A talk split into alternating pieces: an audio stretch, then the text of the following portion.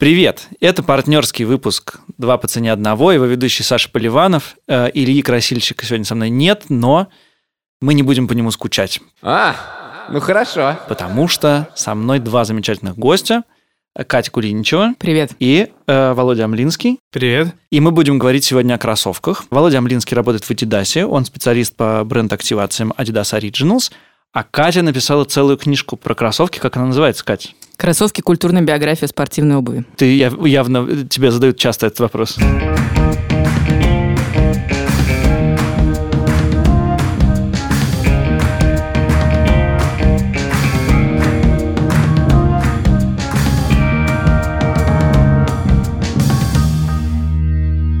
Сегодня мы поговорим о кроссовках как о модной штуке. Вообще мы записываем это все в рамках такого маленького цикла подкастов с Adidas. И первый вышел в фиде «Медузы в курсе». Там говорили о спортивной обуви, а мы сейчас как бы забудем о спорте и будем такими модниками с вами. Как говорит наш редактор Лика Кремер, в подкасте «Два по цене одного» мы залезаем в карман гостей. Поэтому, Володь, прости, придется немножко залезть в карман. У тебя несколько десятков пар кроссовок. Э, сколько они стоят вот суммарно? Ну, вообще, на самом деле, суммарно они стоят, наверное, уже очень много, потому что у меня есть парочка редких пар, которые на вторичном рынке стоят много денег. И э, которые превышают несколько раз их э, сумму в ритейле. А, все самые лучшие выбирает, смотри-ка. Ну, вообще это затратно. То есть э, любить кроссовки, иметь и носить много кроссовок, это затратно. То есть кроссовки Adidas, которые являются еще всякими лимитированными, технологичными, они стоят дороже, и из-за этого получается, что тратится довольно-таки большая сумма денег не могу сказать, сколько точно было потрачено, но потрачено было много, и э, многие люди в моей семье осуждают меня за это. Короче, все, это на всю жизнь, я понял, да.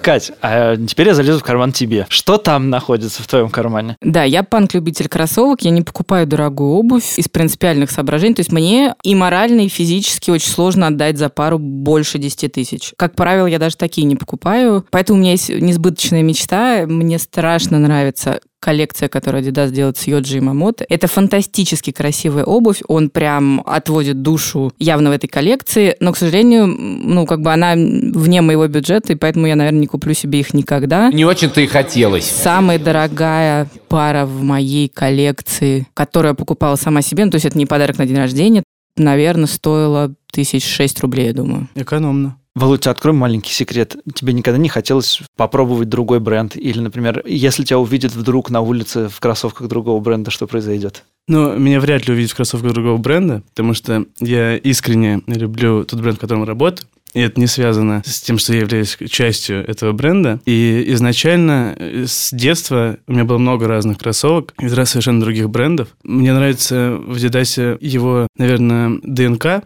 то, что это очень напрямую, особенно Originals, что это про культуру, про людей, про лайфстайл, про музыку, про различных людей, которые что-то творят, создают. И плюс, что Adidas — это Германия. Мне кажется, что Германия близка русскому человеку. Вова, а что началось? У тебя есть какая-то история про первую пару, которую тебе так вот смертельно захотелось? Но на самом деле, я не могу сказать, что я сникерхед, то есть я люблю кроссовки, но я люблю одежду в общем. Слушайте, а вот для меня, для неофита в этом, сникерхед — это про все типы кроссовок или про то, что называют сникерами?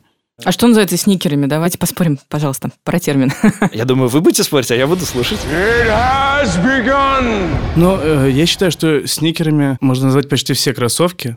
Может быть, только кеды такие классические можно убрать из этого. И э, брать спортивные кроссовки, но все, что обычные повседневные кроссовки, их можно считать сникерами. Мне кажется, что как раз кеды нельзя убрать, потому что вот я сейчас очень часто замечаю, мне слово кроссовки окей, да, оно мне вполне самодостаточное, но сейчас очень часто в медиа употребляют именно сникерс термин. Это немножко странно звучит, а для меня я себя немножко старой черепахой чувствую в этот момент. А теперь Теперь покатай меня. А? Я думаю, что это как раз потому, что людям нужно какое-то одно слово, чтобы объединить кроссовки, кеды, бывшие автомобильные кроссовки, которые там для гонщиков придумали, а сейчас на улицах носят и так далее. Чтобы не перечислять три слова по-русски, люди используют сейчас, видимо, сникерс как одно. Про сникерхед это сложная история. Насколько я знаю, ребят, которые любят Adidas, особенно те, которые коллекционируют ретро-пары Adidas, они страшно не любят термин сникерхед. Потому что Ага. они говорят, он американский, а мы про европейскую кроссовочную культуру, и это две большие разницы, и становятся они все более большими разницами. Так, вот, Володя не сникерхед. Так, Да-да-да. Я согласен с тобой, Кать. И вообще сникерхед это какая-то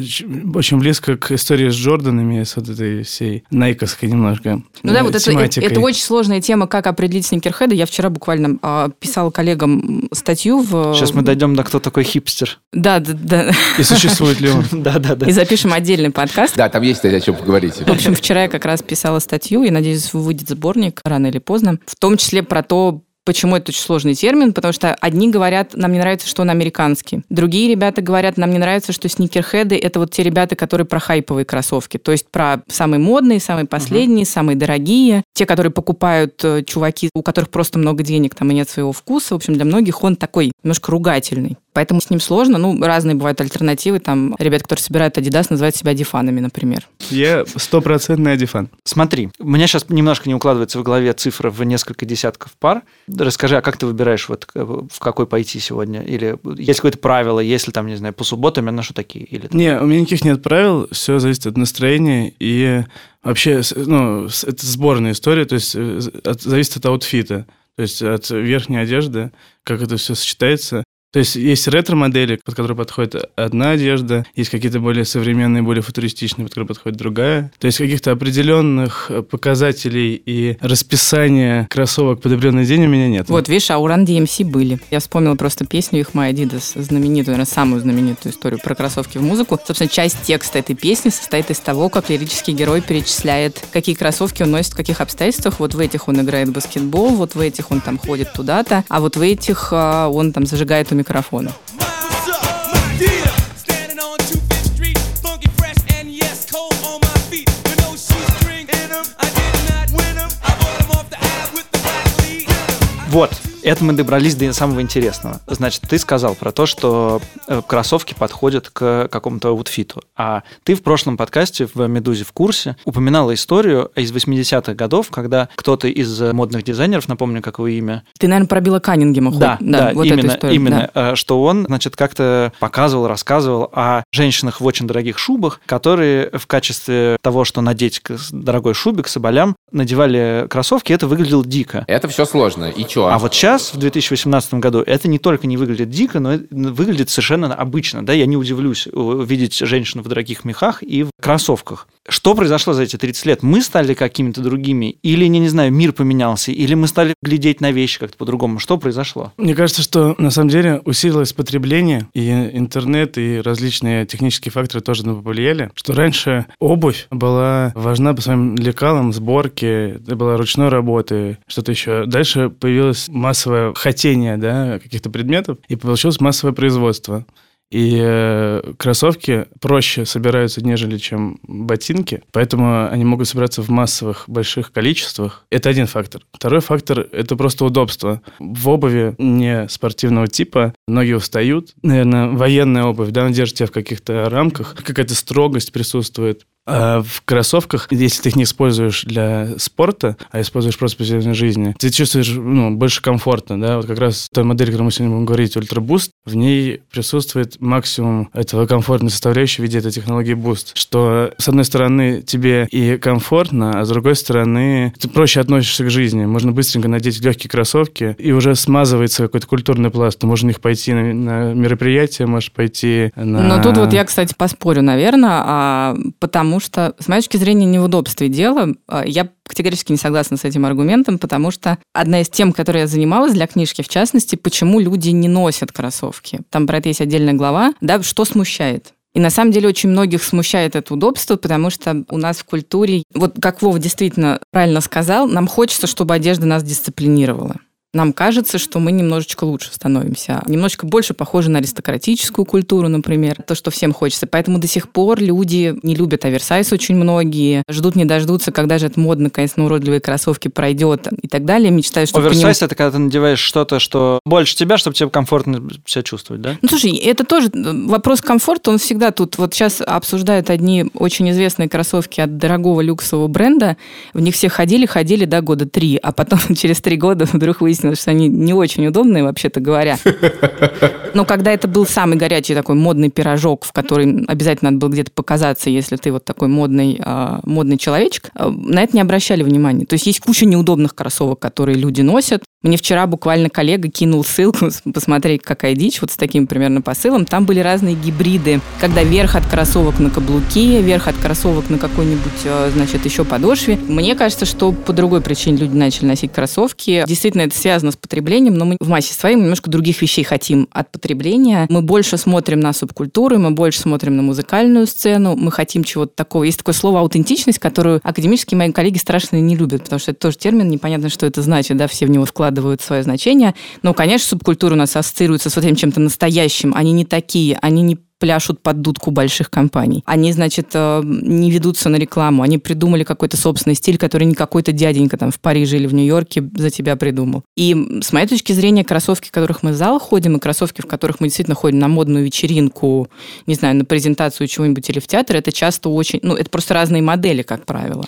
Скажи, а вот э, применительно к кроссовкам Ultra Boost 19, вот этим, у них есть две разных спецификации про спорт и про моду, да? Это две разных модели, они сильно отличаются или нет? Будет разный верх, скажи, да. Вообще, Ultra Boost – это такая модель кроссовок, которая получилась так, что стала популярной помимо спортивных побед. Модники начали одевать Ultra Boost несколько лет назад, потому что это была первая технология Boost от Adidas. Начали надевать эти кроссовки не только ради спорта. И вообще бег это такой как бы урбан спорт. В Нью-Йорке, например, бегают постоянно и могут бегать во время рабочего дня. Люди выбирают кроссовки, потому что они идут к простоте. Ну, я имею в виду не, не к простоте форм, а к простоте вот эти все рамки, что в театр ты должен идти в рубашке, туда ты должен идти в том-то. И вот эти все стереотипные вещи в современной жизни немного начинают стираться что человек хочет больше расслабиться. Вот Ну, у нас в России, образ- в России нас- такого еще пока нету, да, очень люди- если думают не о том, как им клево в чем-то, а как другие будут думать, как они клево выглядят. А где-то уже в чуть более развитых странах, Ну, Например, в Германии. Где Например, порасслабленнее. в Германии, да, или, например, в, в той же Америке, люди уже более спокойны к каким-то таким вещам. Им важно собственное «я»,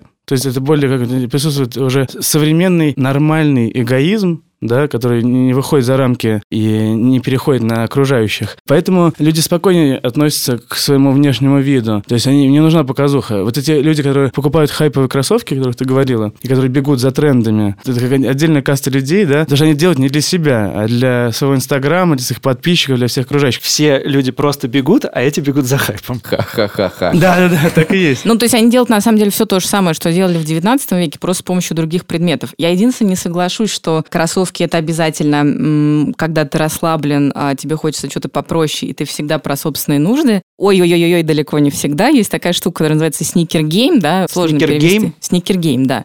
Sneaker game это когда ты одеваешь кроссовки, понять значение которых, понять прелесть которых могут на самом деле не все люди, которых ты встретишь по дороге, там, не знаю, на вечеринку, а узкий круг. Они поймут, что это за модель, они поймут, кто это сделал, они поймут, что там за история. А это штука, которую, собственно, придумали еще ранние, э, ранние sneakerhead ы, ранние ребята, которые коллекционировали кроссовки. Поэтому кроссовки любят очень разные. Вот в московском метро это очень хорошо видно. Я езжу, по крайней мере, по ветке, да, на которой живет довольно много ребят, которых мы бы определили условно как хипстеры. При этом там, я не знаю, Точно так же могут просто явно ехать люди, которые выбрали кроссовки, потому что это самый простой предмет, который сейчас можно найти. Ты пришел, много видов, есть, в общем, разные цены, ботинки еще надо удобные действительно найти, потому что это тоже вопрос, а что проще собрать? Но меня вот привлекает в кроссовках действительно то, что ты не надо их долго мерить. Это просто пришел в магазин, купил их и, и пошел. Для меня простота в этом смысле довольно Но существенная. они мягче, суще- они мягче, существенный факт. конечно, чем любая другая обувь массового производства, потому что почему у нас массовое производство? Нас стало намного больше. Сколько у нас сейчас? 8 миллиардов, да?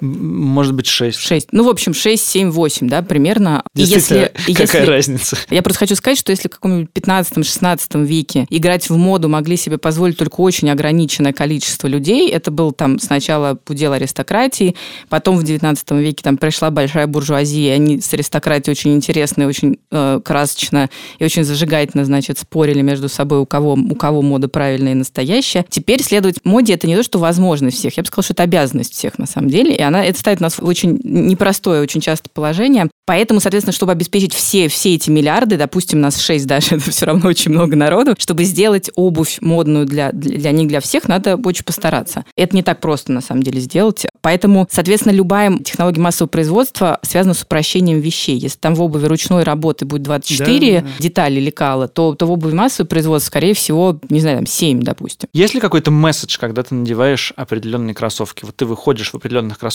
и ты хочешь сказать людям какое-то сообщение. И еще в этом же вопросе, бывало ли так, что где-нибудь на день рождения или там, я не знаю, на какой-то тусовке тебе кто-то подходит и говорит, слушай, эм, обувь». шузы. Да, клёвые шузы. Насколько считывается, насколько этот месседж люди могут прочитать вокруг? Ну, я скажу так, что вот то как раз о, о сникергейме, о чем говорила Катя, что это тоже субкультура. Все 6 миллиардов, они не участвуют в сникергейме. Безусловно, То есть не, это, не претендую совсем. это все равно некая группа людей, она может быть не, не самая маленькая, но тут э, вопрос, куда ты идешь. Если ты идешь в ту э, историю, где есть те люди, которые считают этот месседж, то они считают, да, и э, это, может быть любые кроссовки, то есть может быть наши Adidas там ретро-силуэты, которые как-то связаны с э, футбольными фанатами, там такой истории, там Террас и все такое, да, или это может быть Изи, и ты такой типа хайбист, модник, э, и хочешь так быть идентифицирован. То есть кому ты идешь? Вот этот вопрос в этих Ага. кроссовках. Для тех и будет тот месседж. Потому что если ты выходишь из дома и сидят бабульки или просто прохожие, им, в принципе, все равно. И вообще ты- ты- человек все время думает, что вот я несу месседж, и все должны его услышать. Но по факту человек, который идет напротив себя, он также думает, что он тоже несет месседж. И поэтому люди думают о, о себе, как о них подумают другие. И так думает каждый, и по факту получается так, что месседж... Ну, то есть... Но те- сейчас еще мессенджеры очень размылись. Я буквально на днях читала очень интересную статью о коллеге своей британской. Она спорит с идеей Кембридж-аналитики, которую можно действительно использовать, а, вернее, с аргументом, что, например, твои пристрастия в костюме и в одежде, которую ты покупаешь, можно на самом да, на твои политику. политические взгляды, потому что на самом деле, конечно, нельзя. Бабулькам у подъезда точно совершенно не все равно, но они подумают, что ты просто какой-то странный человек, который зачем-то одел штаны, похожие на спортивные, да, и какие-то непонятные большие ботинки. Они, может, даже да, да, не все современные кроссовки опознают, собственно, как кроссовки. Потом ты идешь по улице, и если ты встретишь, я не знаю, бывшего футбольного фаната, который увидит тебя в Изи, он про тебя подумает, фи, модник, хайбист, не имеет собственного вкуса, э, идет за дудочкой Красолова. Потом ты встретишь какого-нибудь, я не знаю, из парней, которые у цветного тусуются, он увидит твои Изи и подумает, «М, а потом, я не знаю, ты встретишь исследователя костюма, который увидит на тебе вот эти новые нелимитированные изи, да, Triple White, и подумает, «М, молодец, наконец-то выпустили массовый релиз, вот его можно купить. То есть очень-очень-очень много трактовок, поэтому я бы вообще советовала не одеваться а,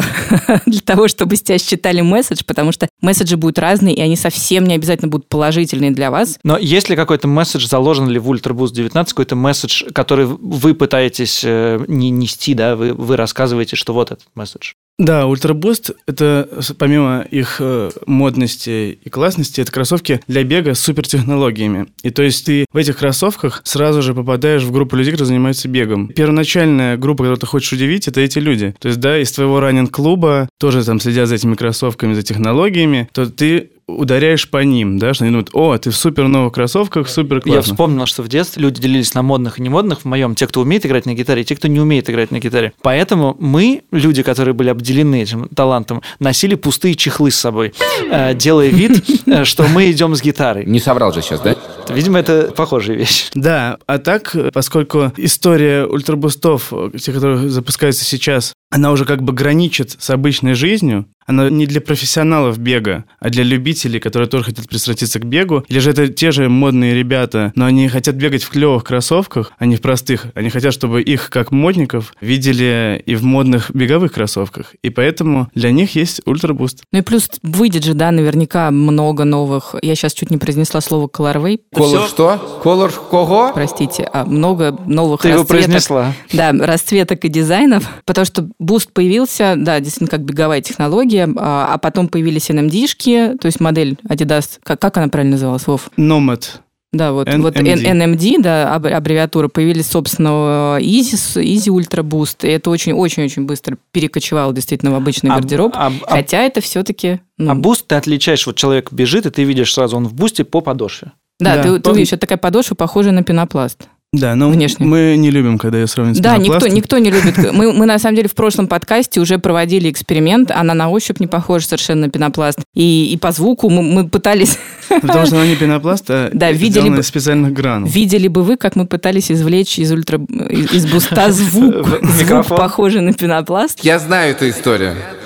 А, приложили массу усилий, ничего не получилось у нас на самом деле. Но людям, особенно в России, да, где мы сейчас сталкиваемся с коробками, я понимаю, почему возникает это сравнение, действительно похож, хотя нет, он по свойствам своим совсем другой. А расскажите мне, что с ними зимой происходит? Все в порядке?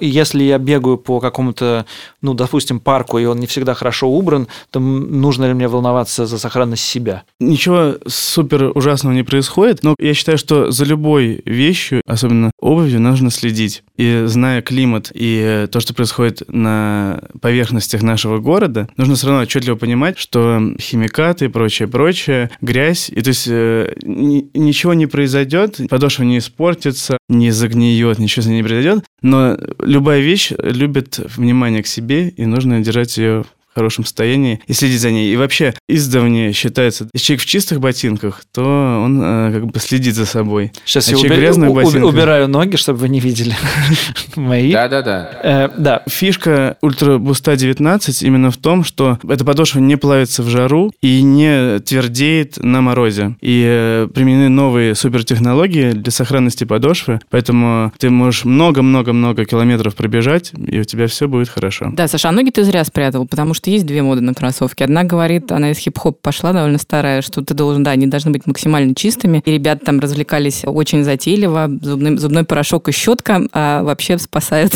много кого и много каких ситуациях. Но сейчас очень много кроссовок, которые выпущены состаренными. Это такие Ага. по-английски это называется pre-dirty sneakers, то есть предиспачканные кроссовки. это как такие. рвали джинсы, это я понимаю. Да, да, да, да, да, это такая гранжевая история, вот как Курт Кобейн проходил, да, всю свою, собственно, жизнь и карьеру в таких поношенных... э, Вот, я чуть сникерса не сказала. Позор мне, шейм on me.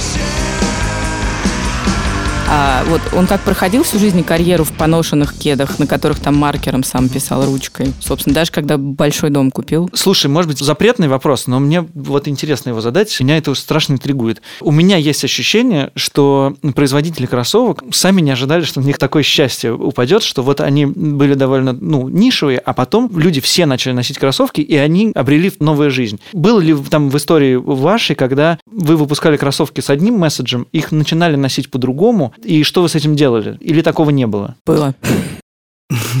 Ну, ну, было, ну, ну, ну. ну. Но это же не ответ на вопрос. Погоди, Я не понимаю, что это... Нет, ну давайте примеры. Ну, ты э, про что конкретно? Ой, я много про что. Я, например, про то, как Adidas начал выпускать в 60-х коричневые кроссовки, чтобы их проще было сочетать с брюками. Это документальный подтвержденный историками факт. Были бренды, которые синие кроссовки начинали выпускать для того, чтобы вам проще было их носить с джинсами. Потому что, ну, это сейчас мы любим, да, яркую обувь, а когда-то хотели люди, чтобы скорее не выделялись. Про Run DMC я очень люблю историю про эту песню. Вернее, как, они там очень много про какие кроссовки поют на самом деле, но та модель, с которой ассоциируется эта песня сегодня, это, собственно, бывшая баскетбольная модель, которую, в которой уже не играли в баскетбол практически э, в то время, когда песня вышла. Но она очень быстро ушла со спортивных площадок на улице, поэтому с Адидасом это неоднократно случалось, со всеми остальными тоже. Я не знаю, что нам скажет Вова, на самом деле, конечно, давно они хотят, чтобы кроссовки выходили за пределы спортивных площадок, потому что аудитория сильно более широкая, и делать можно вещи интересные. Ну да, поэтому у Adidas есть целое подразделение Adidas Originals, которое занимается именно не спортивными кроссовками. То есть это кроссовки для современных людей, и они больше несут в себе интересы людей, не настолько связанных с спортом. То есть там идут от спорта только технологии, потому что у Adidas очень богатая история всяких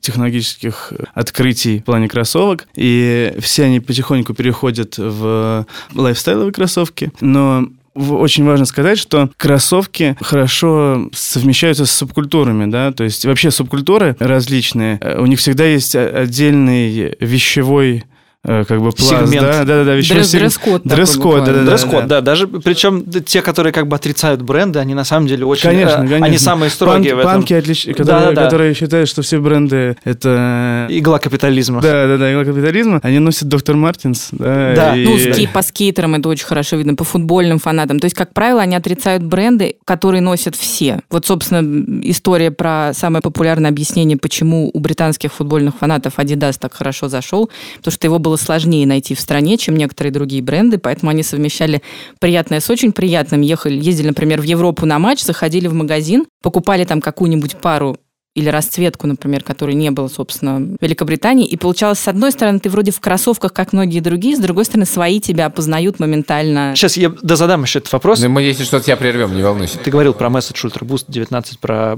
беговой, да, а, допустим, они станут модными среди, например, банковских клерков или курьеров. Для вас это будет скорее отрицательная штука или вы открыты к этому? Не, мы открыты к этому. Ну, то есть, мне кажется, банковские клерки тоже имеют право быть модными. Слушай, ну ты вообще не то спрашиваешь. Кому, Да, ком- и- кому, кого могут обить банковские клерки? Вот вы- Но есть люди. Это нет.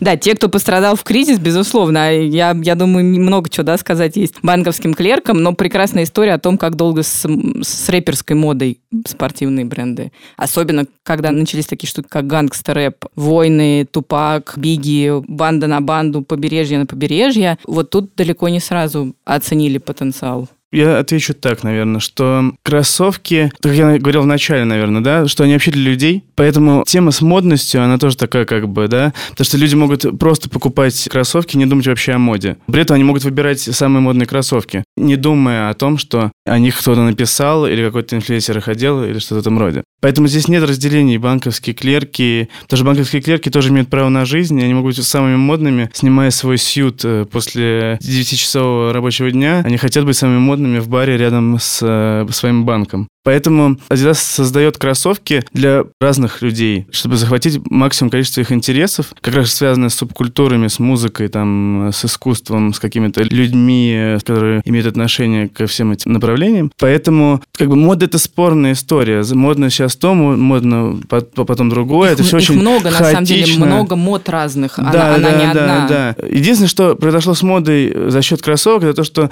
кроссовки реально перевернули в, за последние несколько лет э, всех людей, которые причастны к одежде. Бренды люксового сегмента тоже попали в сникер-гейм, да, и заинтересовались Да, но сникер-геймом. только давно произошло. Слушай, я понимаю, про какие бренды ты говоришь, а некоторые из них Не, они, э, они давно создали кроссовки, но 80-х, как Понятное дело, но делают, да. у них не было акцента. То есть они, они не, для них это было просто, да, выходит коллекция, и есть э, пять пар обуви, из них две пары это кроссовки, три пары это кожаные ботинки, да? Ну да, и тот случай, который ты вспоминал, Билл Каннингем и его вот эта фото- фотосессия знаменитая на полосе Нью-Йорк Таймс э, с женщинами и шубами, это как раз было очень важно для кроссовок период 80-е, когда люди стали носить как модный, как статусный предмет кроссовки спортивных брендов, и тут бренды люксового сегмента поняли, что не надо терять эту аудиторию, им нужно предложить что-то от себя.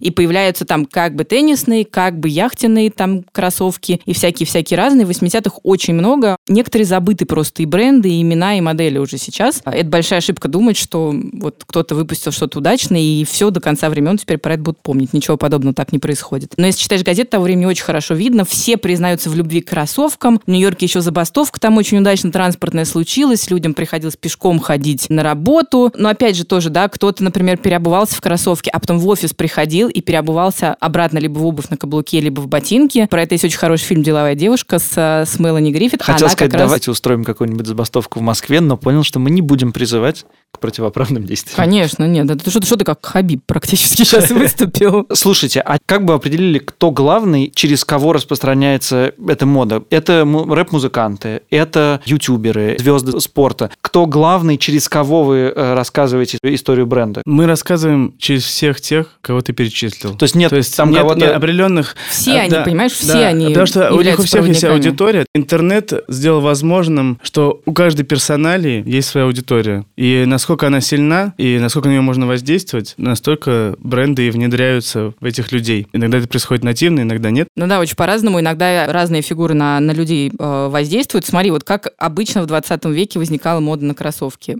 Спортсмены – это очень важная ролевая фигура для детей. Как правило, мальчик растет, ну там иногда девочка, у мальчиков просто более заметно, они хотят быть похожи, например, на знаменитого баскетболиста или, например, на знаменитого спортсмена. Но если это дорогие кроссовки, вот это опять же история Run DMC и очень-очень-очень многих рэперов, Beastie Boys, та же самая у них была история, многие-многие другие, они все из небогатых семей, и, позвольте, эти дорогие кожаные или замшевые кроссовки они себе не могли, в которых играл вот их какой-нибудь любимец, там, Клайд Фрейзер, например, да. Они вырастают, начинают зарабатывать первые деньги и покупают себе эти кроссовки, и солист Beastie Boys, например, рассказывает рассказывал потрясающую историю, как он в Лос-Анджелесе заходит в какой-то магазин, а дети, которые там рядом с этим магазином, он как раз смог себе купить вот модель, в которую играл его любимый баскетболист, и он был этим страшно горд, очень долго искал. И тут, значит, дети, которые там рядом с этим магазином играли, не знаю, стояли, они начинают смеяться, типа, «Эй, дяденька, что за старперскую обувь ты такую надел? А, какая подлость, я понял. Ты что, нормально себе не можешь позволить? Потом они становятся культовыми музыкантами, опять же, Run DMC очень повлияли на, на, на всеобщий стиль и на стиль других рэперов, кстати, очень сильно тоже. Те же самые Beastie Boys вспоминали, что вот когда Run DMC попали там на Life Aids, на MTV, на многие другие вещи, хотя они любили других спортсменов, других баскетболистов и другие модели, но когда все захотели Adidas Суперстары, да, то есть вот и они захотели Adidas Суперстары. И тут уже рэперы, например, становятся таким агентом влияния, да,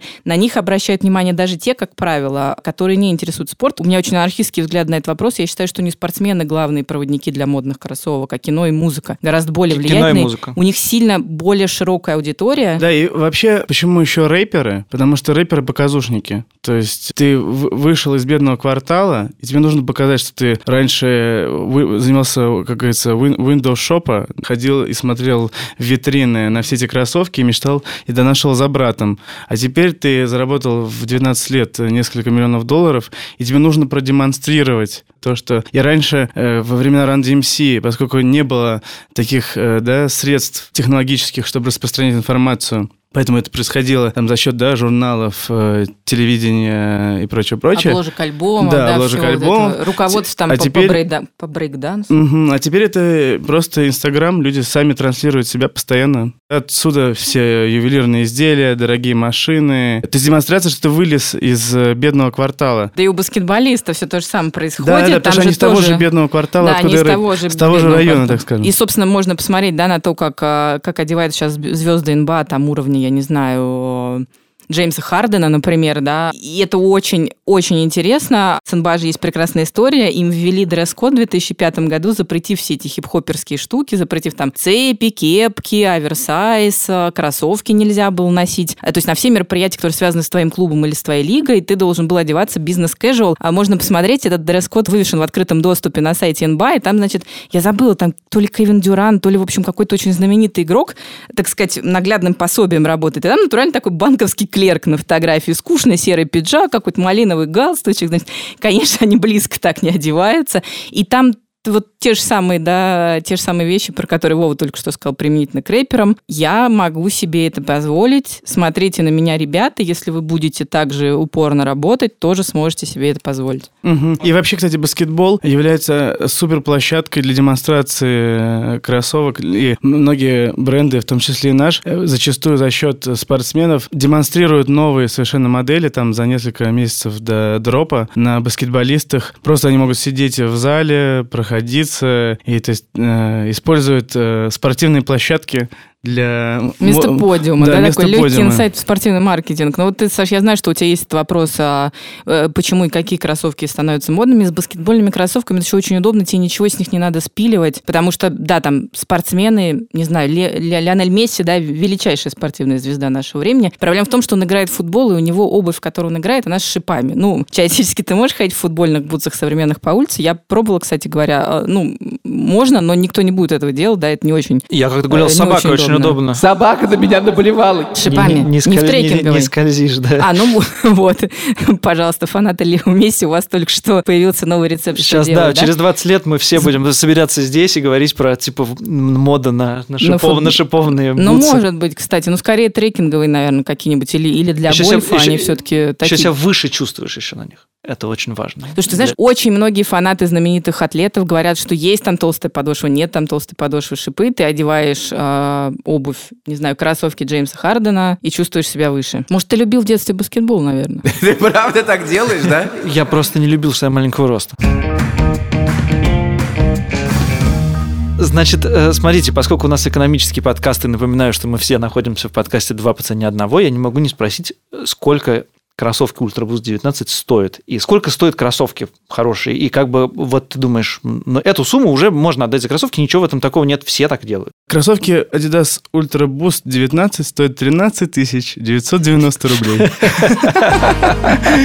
Да, но Какой-то магазин надевают. э, ссылка, ссылка внизу в описании, описании. В общем, кроссовки Adidas, особенность технологии Boost, стоят от 10 до 15 тысяч рублей.